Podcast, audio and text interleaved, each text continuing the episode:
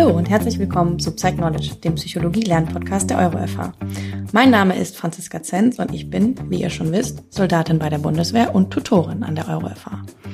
In der heutigen Folge spreche ich mit Michael zu einem Thema, was für jeden beruflichen Kontext, in dem es ums Lernen geht, super relevant ist, nämlich emotionale Sicherheit beim Lernen. Und das wie immer kurz knapp und auf den Punkt für euch zusammengefasst.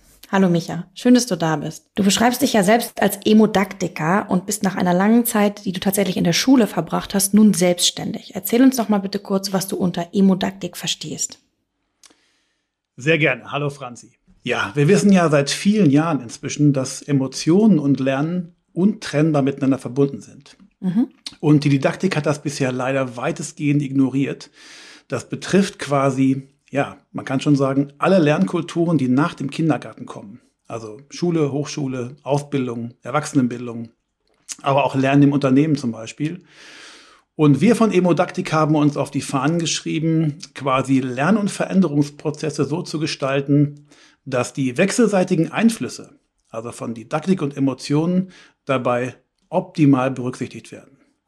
Und dieses Konzept der emotionalen Didaktik teilen wir eben mit allen wir sagen immer, die vorne stehen und geben ihnen außergewöhnliche Ideen, aber auch Methoden und Werkzeuge an die Hand, die dann helfen sollen, emotionsgünstige, zielorientierte und erfolgreiche Lernprozesse zu gestalten. Mhm. Und jetzt hast du gerade gesagt, alles abseits des oder nach dem Kindergarten. Was macht da den Unterschied genau? Also wo, wo siehst du die Trennung zwischen Lernen im Kindergarten und dann eben in den Schulformen? Was ist da auf einmal so anders? Ja, das ist eine sehr gute Frage. Ähm, der Kindergarten hat das, wenn man so will, schon seitdem es den gibt, also seit über 100 Jahren ähm, verinnerlicht. Denn dort wird noch wirklich ganzheitlich gelernt und die ganze Lernumgebung, die ganze Lernkultur ist schon darauf ausgerichtet, dass es eben auch diese Sicherheit gibt, diese emotionale Sicherheit gibt beim Lernen. Es darf ausprobiert werden, es dürfen Fehler gemacht werden, es gibt ein Feedback ähm, diejenigen, die mit den Kindern arbeiten, ähm, sind denen positiv zugewandt, die sorgen für eine angenehme Lernatmosphäre und so weiter. Und das ändert sich quasi in der Schule. Man kann das schon sehr gut feststellen, zum Beispiel in den ersten beiden Jahren der Grundschule läuft es meistens noch so ähnlich wie im Kindergarten, mhm. aber dann verändert es sich. Dann kommen Noten dazu und so weiter. Und ähm, dann verändert es sich insgesamt und diese Lernkultur zieht sich eigentlich durch ne, man kann nicht generalistisch sagen überall, aber in sehr vielen Bereichen, die danach kommen. Leider. Ja, leider. Und ist das auch der Grund, warum du damals die Schule verlassen hast und gesagt hast, boah, das ist irgendwie gar nicht meins und hier passieren viele Dinge, die ich nicht für richtig halte und die du jetzt besser machen willst und natürlich auch besser machst an der Stelle? Genau, also man kann eigentlich sagen, ich habe die Schule zweimal verlassen, weil ich sie nämlich, weil ich nämlich früher ein ausgesprochen schlechter Schüler war ähm, würde man aus der Sicht von Lehrerinnen und Lehrern sagen. Ich würde sagen, ich war ein sehr kreativer und schon ein unbequemer. Und äh, damals habe ich schon äh, ja die Schule ungerne von innen gesehen, sondern bin meistens vorne rein, hinten wieder raus. Und dann bin ich aber in die örtliche Bibliothek, weil ich schon neugierig war. Ich wollte unglaublich viel lernen und habe dann dort eben mir vieles angeeignet. Und als ich das zweite Mal die Schule verlassen habe, war ich ja Lehrer und Leiter einer Fachschule für Sozialpädagogik. Habe einfach gemerkt, dass es mehr braucht, dass es Veränderung braucht in diesen Lernkulturen. Und mein Ziel war dann eben wirklich dazu beizutragen, dass wir die Lernkulturen verändern, dass wir Lernkulturen zukunftsfähig machen, weil ich einfach wusste oder irgendwann gemerkt habe, Emotionen spielen eine riesige Rolle dabei. Und wenn wir die nicht beachten, werden wir das auch nicht schaffen. Und jetzt hast du von Emotionen im Allgemeinen gesprochen. Was für Emotionen hast du so im Sinn, wenn du über Emotionen beim Lernen sprichst? Also im Grunde genommen ähm, kann man schon sagen, alle Emotionen. Ne? Also natürlich ähm, spielen alle irgendwo eine Rolle. Ähm, gleichzeitig ist es wichtig, dass wir bestimmte möglichst nicht haben. Gerade in aktiven Lernprozessen zum Beispiel.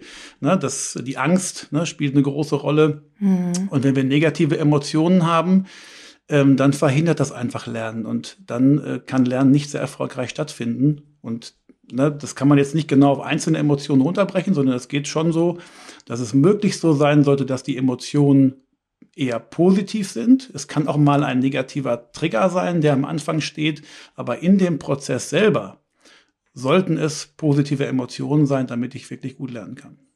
Okay, und jetzt hast du vorhin gesagt, im Kindergarten ist das Setting so, dass man irgendwie Fehler machen darf, dass es eine positive Zugewandtheit gibt, dass man auch mal ausprobieren darf. Inwiefern geben diese Dinge emotionale Sicherheit, die du ja für so relevant hältst beim Lernen? Genau, wichtig ist einfach, dass wir vielleicht erstmal, na, also grundsätzlich ist es so, dass Emotionen haben eine Auswirkung auf die Gedächtnisleistung. Na, sie bedingen aber auch die Aufnahme und die Verarbeitung von Informationen, die Bewertung ne, dessen, was ich mhm. da mache und auch das, was dann dabei rauskommt. Und sie beeinflussen auch unsere Aufmerksamkeit. Klar. Und wenn eine Lernsituation nicht sicher ist und eine Bedrohung sein könnte, können wir uns nicht mehr auf etwas anderes konzentrieren als auf diese Bedrohung zum Beispiel. Und das ist einer der Punkte, der zum Beispiel hier einen Unterschied macht oder der da stattfindet. Also eine Lernsituation muss räumlich, sozial und emotional sicher sein, damit Lernen stattfinden kann. Und okay. Mhm. Ja, soll ich noch und? einen Schritt weitergehen? Ja, gerne, gerne. Also, weil das ist ja natürlich genau das Thema, ähm, ja, Lernen, was für unsere Studierenden auch am Ende das greifbar macht, warum dieser Zusammenhang so wichtig ist und wie man eben Lernen in der Praxis auch richtig gut lehren kann am Ende. Genau, ja, ja erzähl genau. gern weiter. Also emotionale Sicherheit beim Lernen heißt nämlich dementsprechend, ähm, dass Lernen nur dann gelingen kann, wir lernen ja oft in Gruppen. Also ganz häufig lernen wir in Lerngemeinschaften, ich nenne es mal Lerngemeinschaften, das kann eine Klasse sein, eine Seminargruppe oder wie auch immer, oder auch im Unternehmen. Und da muss eine Lernatmosphäre herrschen, in der sich jeder frei äußern kann. Ne, machen wir den Schritt nochmal kurz zurück. Im Kindergarten, da zum Beispiel kann das stattfinden. Die Kinder hauen das raus, was sie gerade an Ideen haben. Jeder, der schon mal da war, weiß das. Ne? ja. Also die, die hauen Ideen raus, die ähm, erzählen ihre Perspektive der Dinge. Und wenn sie Fehler machen, dann machen sie Fehler. Und das haben, machen sie ohne Angst zu haben. Und das sind alles Faktoren, die unglaublich wichtig sind. Und das zusammengefasst ist so diese emotionale Sicherheit, weil wir eben aus dem Gegenteil, nämlich der Angst vor beschämender Kritik, vor Ablehnung oder abfälligen Reaktionen von Lehrenden viele ihre Sichtweisen zurückhalten. Und wenn das passiert, kann kein echter und nachhaltiger Lernerfolg entstehen. Es sei denn, wir definieren Lernerfolg als, naja, sagen wir mal, unreflektiertes Nachplappern von dem, was der da vorne steht. Mhm. Natürlich gibt es von denen immer noch einige, die diese Haltung haben, aber sie ist absolut nicht mehr zeitgemäß. Okay, du sagst also, das klassische Bundeswehr-Logo Lernen durch Schmerz ist irgendwie kein erfolgreiches Konzept an der Stelle. Ja, ähm, da würde ich jetzt äh, quasi, da würde ich äh, tatsächlich, könnte man sagen, ähm, zum Teil vielleicht schon. Denn ich werde immer ah, ja, wieder okay. natürlich auch gefragt in den Seminaren. Die Frage ist ja, was für eine Form des Lernens wollen wir haben? Mhm. Lernen durch Schmerz kennen wir alle. Ne? Lernen durch Schmerz. Ich habe früher mal auf das Bügeleisen meiner Mutter gefasst ähm, weil ich einfach wissen Beispiel, wollte, ja. wie heiß ist es wirklich. ja, und das ist Lernen durch Schmerz. Das mhm. ist aber ja ein vermeidendes Lernen und ein mhm. Lernen, das mache ich nie wieder. Was wir in unseren Lernkontexten aber ja wollen, ist, dass wir ein kreatives Lernen haben, ein problemlösendes Lernen, ein Lernen, mit dem wir die Welt weiterbringen. Und da spielt dann Angst eher eine Rolle, die nicht so sehr zum Erfolg führt. Okay. Und ich glaube, dass ihr inzwischen auch bei der Bundeswehr hervorragende Strategien habt, ganz anders damit zu arbeiten. Ich weiß ja, wie du es gerade gemeint hast. Ja, ich würde behaupten, dass meine Studierenden oder die Studierenden der EuroFA auch nicht sagen, dass wir durch Schmerzen lernen da. Also würdest genau. du schon sagen, dass ähm, emotionale Sicherheit eigentlich für alle Lernkontexte hilfreich und wichtig ist? Absolut. Das ist für alle Lernkontexte wichtig.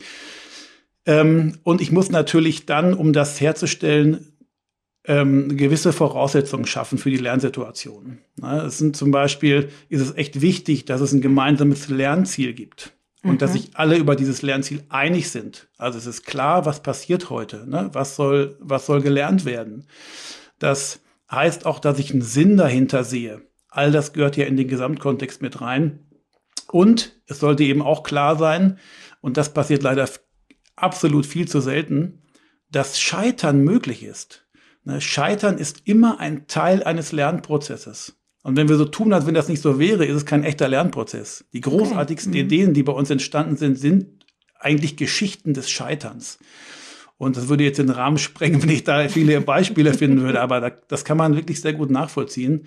Und ähm, für diesen Lernkontext ist es echt total wichtig, dass wir nennen sie ja Lernkomplizen. Wir versuchen ja eine neue Haltung zu transportieren. Also alle, die vorne stehen ne, und diese Haltung haben, die nennen wir Lernkomplizen.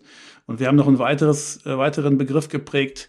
Ähm, wir nennen unsere Teilnehmerinnen und Teilnehmer nicht mehr Teilnehmerinnen und Teilnehmer, sondern wir nennen sie Lerngäste. Okay. Äh, Lerngäste ist es einfach, eine, dahinter steckt eine andere Haltung, eine völlig mhm. andere Haltung.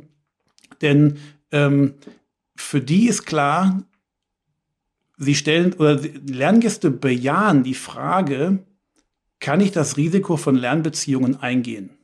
Was bedeutet das? Das heißt für die, ne, also quasi die Atmosphäre im Lernraum ist für mich so sicher, dass ich das Risiko von Beziehungen eingehen kann.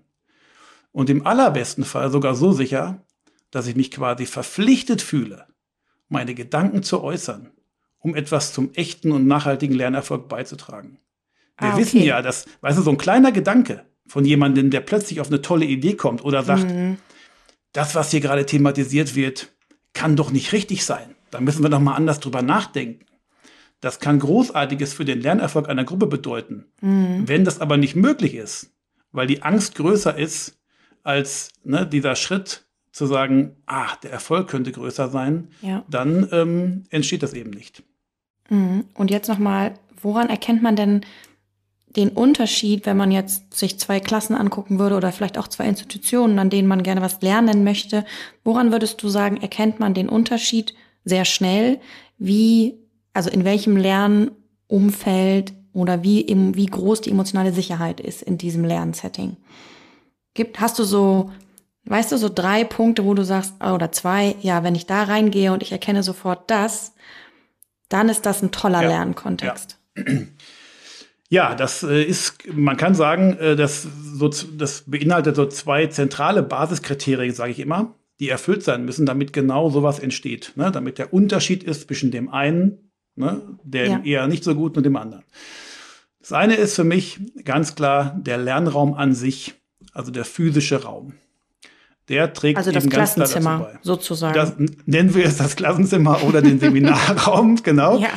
Ähm, ne, die Raumtemperatur, das Klima, die Sitzmöbel, der Geruch, die Farben. Ne? Okay. Dann meine Vorbereitung dieses Raumes. Ist er aufgeräumt und sauber? Habe ich ihn für den Lernprozess mhm. vorbereitet? Sodass ich, und da kommt der Begriff wieder ins Spiel, Lerngäste empfangen kann. Ah, ne? ja. Mhm. Also wie empfängst du Gäste zu Hause? Und wie empfangen wir teilweise, ja, ne? also die Frage, wenn man sich diese Frage wirklich ernsthaft stellt, dann könnte man, dürfte man manche Seminar- und Lernräume gar nicht betreten, weil es nicht dem entspricht, ja. wie wir es zu Hause machen würden. Mhm. Und ich habe so viele Seminarräume dieser Welt kennengelernt. Von Kellerräumen ohne Licht und ohne Fenster bis, bis hin zu traumhaften Lernräumen mit unglaublich viel Tageslicht, viel Holz. Räume, in denen man gar nicht mehr, aus denen man gar nicht mehr weg will. In denen und, man einfach ähm, gerne isst, ne? Genau. So, ja. Also ja. der mhm. Punkt ist einfach auch der, ne? Also wir stellen oder können wir uns alle daran erinnern, warum haben wir oder warum verlassen unsere Kinder die Schulen immer so fluchtartig, wenn die Klingel geht? Weil es einfach nicht auszuhalten ist in diesen Räumen. Diese Räume sind derartig ungemütlich und ungeeignet. Ne? Also da will doch sich kein Mensch länger drin aufhalten, als er muss. Ja, das stimmt. Ne? Aber ich kenne Seminarräume, in denen tatsächlich, ist wirklich kein Witz, in denen meine Teilnehmerinnen und Teilnehmer den Raum gar nicht verlassen wollen in den Kaffeepausen, weil er so schön ist. Ja? Mhm. Also der eine Teil ist quasi dieser, ne, dieser physische Raum, der enorm wichtig ist. Und der zweite Teil ist natürlich der, was ich eben schon so angesprochen habe, ist der psychische Lernraum. Ne, das fängt damit an, wie begrüße ich eigentlich? Wie begrüße ich die, die kommen? Wie begrüße ich meine Lerngäste? Ich begrüße meine zum Beispiel alle vor Corona mit der Hand, dann in Corona mit der Ghetto-Faust. Aber, ne, aber ich sehe jeden.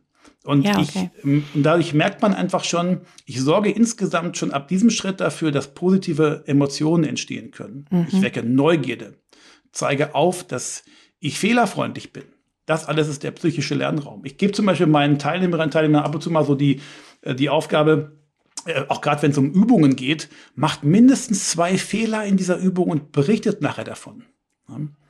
Also okay. diese beiden mhm. Kriterien würde ich sagen, daran erkenne ich wirklich, ob, ob die Situation, ob es eine emotionale Sicherheit im Lernraum gibt, wenn diese beiden Kriterien gut erfüllt sind, dann habe ich eigentlich eine gute Möglichkeit zu lernen. Und vielleicht noch einen Satz dazu, den ich immer sehr gern mag, ist von der amerikanischen Charmforscherin Brené Brown, die mal gesagt hat, wir können nicht lernen, wenn wir mit gesenktem Kopf da sitzen und den Mund halten. Und ich glaube, das ist ein schönes Beispiel dafür, dass wir das verändern müssen, damit Lernprozesse eben in einer Atmosphäre der emotionalen Sicherheit wirklich erfolgreich sein können. Ja, sehr, sehr schönes Bild. Ne? Und ähm, jetzt die Frage nochmal an dich, gerade wenn du nochmal schaust auf die Zielgruppe, äh, mit wem wollen wir hier in unserem Podcast äh, was beibringen, was mitgeben, also Fernstudierende, aber vielleicht auch Dozentinnen und Dozenten und alle, die eben auch an Psychologie interessiert sind und auch daran, wie sie sie im Alltag bestmöglich nutzen. Ähm, was ist es denn stattdessen, was wir wollen? Also nicht das gesenkte Haupt, sondern was, was ist es dann? Wofür stehst du und alle deine Emodaktiker für was für ein Bild des Lerngastes? Ja, genau. Ähm, ja, ne, also lass deine Lerngäste fühlen, dass ihre mhm. Aussagen bedeutsam sind zum Beispiel. Ne? Dafür ist es zum Beispiel wichtig, dass man von Anfang an eine wertschätzende Reaktion zeigt und auch andere auffordert, dies zu tun. Also ich sorge als Dozentin oder Dozent dafür, dass die Lernkultur in dem Raum so ist, wie ich sie mir wünsche und wie ich sie auch vorgebe. Also zum Beispiel, ich sanktioniere auch Verstöße gegen gemeinsame Absprachen und Regeln okay. meiner mhm. Lernkultur. Also ne, zum Beispiel eine Wertschätzung, ne, also gegenseitige Angriffe oder dergleichen Ne, da gehe ich drauf ein und lasse die nicht einfach im Raum stehen. Also ich bin quasi oder ich werde dann, und das wäre auch meine Aufforderung oder mein Wunsch immer wieder an diejenigen, die vorne stehen, ne? also in eurem Fall jetzt die Dozentinnen und Dozenten. Ähm, sie sind die Lernkulturgestalter von diesem Setting. Und ich sage auch immer so, oder was ich schön finde, ist, dass man sich hinterfragt, ne, ob die Lernsettings so gestaltet sind, wie ich es eben beschrieben ja. habe, dass sie dieser Definition einer sicheren Umgebung gerecht werden. Na, Emotionen beeinflussen unsere Aufmerksamkeit. Und wenn die Situation nicht sicher ist, dann können wir uns nicht mehr auf was anderes konzentrieren. Ne, bestes Beispiel, ich hatte gestern Rückenschmerzen und der Schmerz war eben so da, dass ich im Sitzen einfach definitiv mich nicht konzentrieren konnte. Also wenn so ein Gefühl überlagert, ist es nicht möglich, weder zu arbeiten noch zu lernen. Und das ja, muss noch weniger dann, zu lernen wahrscheinlich genau, als zu arbeiten. Genau, ne? noch viel, mhm. noch viel weniger. Also arbeiten geht dann manchmal noch in Routineprozessen, aber Lernen genau. ist in der Regel kein Routineprozess, sondern etwas sehr Besonderes, Individuelles. Und das würde ich einfach mit auf den Weg geben, dass das, glaube ich, wichtig ist. Und wenn man die beiden oberen Kriterien, die ich eben schon genannt habe, quasi ähm, umsetzt und ich, ich so Kleinigkeiten mal, ne? also einfach mal dafür zu sorgen, den Raum vorzubereiten oder auch eine andere Begrüßung. Also viele belächeln das ja. Und ich sage immer wieder, probiert's einfach mal aus. Das kostet ja wirklich nicht viel Zeit. Begrüßt mal alle Lerngäste persönlich. Ob mit Hand oder Ghetto-Faust könnt ihr euch in Corona-Zeiten überlegen. Ja, und Aber guckt, dieses Ich werde macht. gesehen. Und genau, und guckt, ob es einen Unterschied macht. Fühlt, ob es einen Unterschied. Ich habe es gemacht. Und ich mhm. habe den Unterschied so deutlich gespürt, dass ich es nie wieder anders machen würde. Weil auch diese Situation, die wir immer wieder haben. Dann sprechen Kolleginnen und Kollegen von schwierigen Teilnehmerinnen und Teilnehmern oder ne, Schülerinnen und mhm. Schülern oder Studentinnen ja. und Studenten. Die gibt's bei mir fast gar nicht, weil eben dieses Setting schon so ist, dass sie merken, äh, sie sind meine Gäste. Und mhm. Gäste fühlen sich eingeladen und gehen nicht sofort in den Widerstand und protestieren und, und, und, ähm, und so weiter. Also das hilft einfach auch mir selber, mich mich mehr wohlzufühlen. Also das ist einfach nicht nur einfach eine einseitige Geschichte nach dem Motto, ja, die anderen fühlen sich dann wohl und ich nicht. Nein, nein, ich fühle mich damit auch deutlich wohler. Also Win-Win, super. Win-win. Okay, mein Lieber. Dann ähm, haben wir ja gesagt, wir machen das hier als Podcast ohne viel Klönschnack, kurz, knapp und genau. auf den Punkt. Und deshalb mag ich dich jetzt einfach nochmal bitten, zum Ende wirklich in drei Sätzen, so dass es am besten gut mitschreibbar ist für alle, zusammenzufassen, was bedeutet emotionale Sicherheit beim Lernen und warum macht es einen Unterschied? Ich probiere es in drei Sätzen, äh, genau. Ähm, du darfst auch vier. genau, nein, nein, ich, ich, ich schaff's, glaube ich. Ähm, also vieles von dem habe ich ja oben auch schon genannt. Ich fasse mal so zusammen. Also genau. emotionale Sicherheit ist ein zentraler Bestandteil einer erfolgreichen Lernkultur. Es bedeutet, Lernende als Lerngäste zu betrachten und einen physischen und psychischen Lernkontext zu schaffen, der von einem gemeinsamen Lernziel und einer Atmosphäre der emotionalen Sicherheit geprägt ist. Der Unterschied, den das Ganze macht, ist ein deutlich größerer Lernerfolg. Und Mehr Unterschied braucht es nicht, mhm. denn das ist das Ziel von Lernen. Ich wollte gerade sagen, das klingt auch einfach, ja, wie, na klar ist es wichtig und na klar müssen wir uns alle damit auseinandersetzen, das zu wollen. Denn was will man mehr als Lehrender, als genau. den Unterschied zu machen an der Stelle ja. und ja, viel mehr Lernerfahrung weiterzugeben. Herzlichen Dank, Micha. Und ja. ich sage einfach mal für alle weiteren Fragen und auch zum Nachlesen deiner spannenden Lehrangebote ähm, verlinken wir deine Homepage in den Notizen und wer sich eingeladen fühlen möchte, einmal Lerngast zu sein, der klickt gern drauf, genau. macht sich selbst schlau und lässt sich auch inspirieren. Das ist wirklich auch eine Freude, da drauf zu schauen und man fängt sofort an, umzudenken. Das kann ich versprechen. Also vielen, vielen Dank an der Stelle. Danke auch. Und in der nächsten Folge treffe ich mich mit Kerstin Imming zu einem ganz, ganz anderen, aber ebenso spannenden Thema. Die nämlich wird uns etwas zu Einflussfaktoren auf die Lebensqualität von chronisch Kranken erzählen. Auch ein super wichtiges Thema in der Gesundheitspsychologie dann diesmal. Also hört auch da gerne rein. Und wenn ihr ein eigenes Thema einbringen wollt, lasst uns einfach gerne eine Notiz da. Wir gehen darauf ein. Alles Liebe und bis bald bei Psych Knowledge.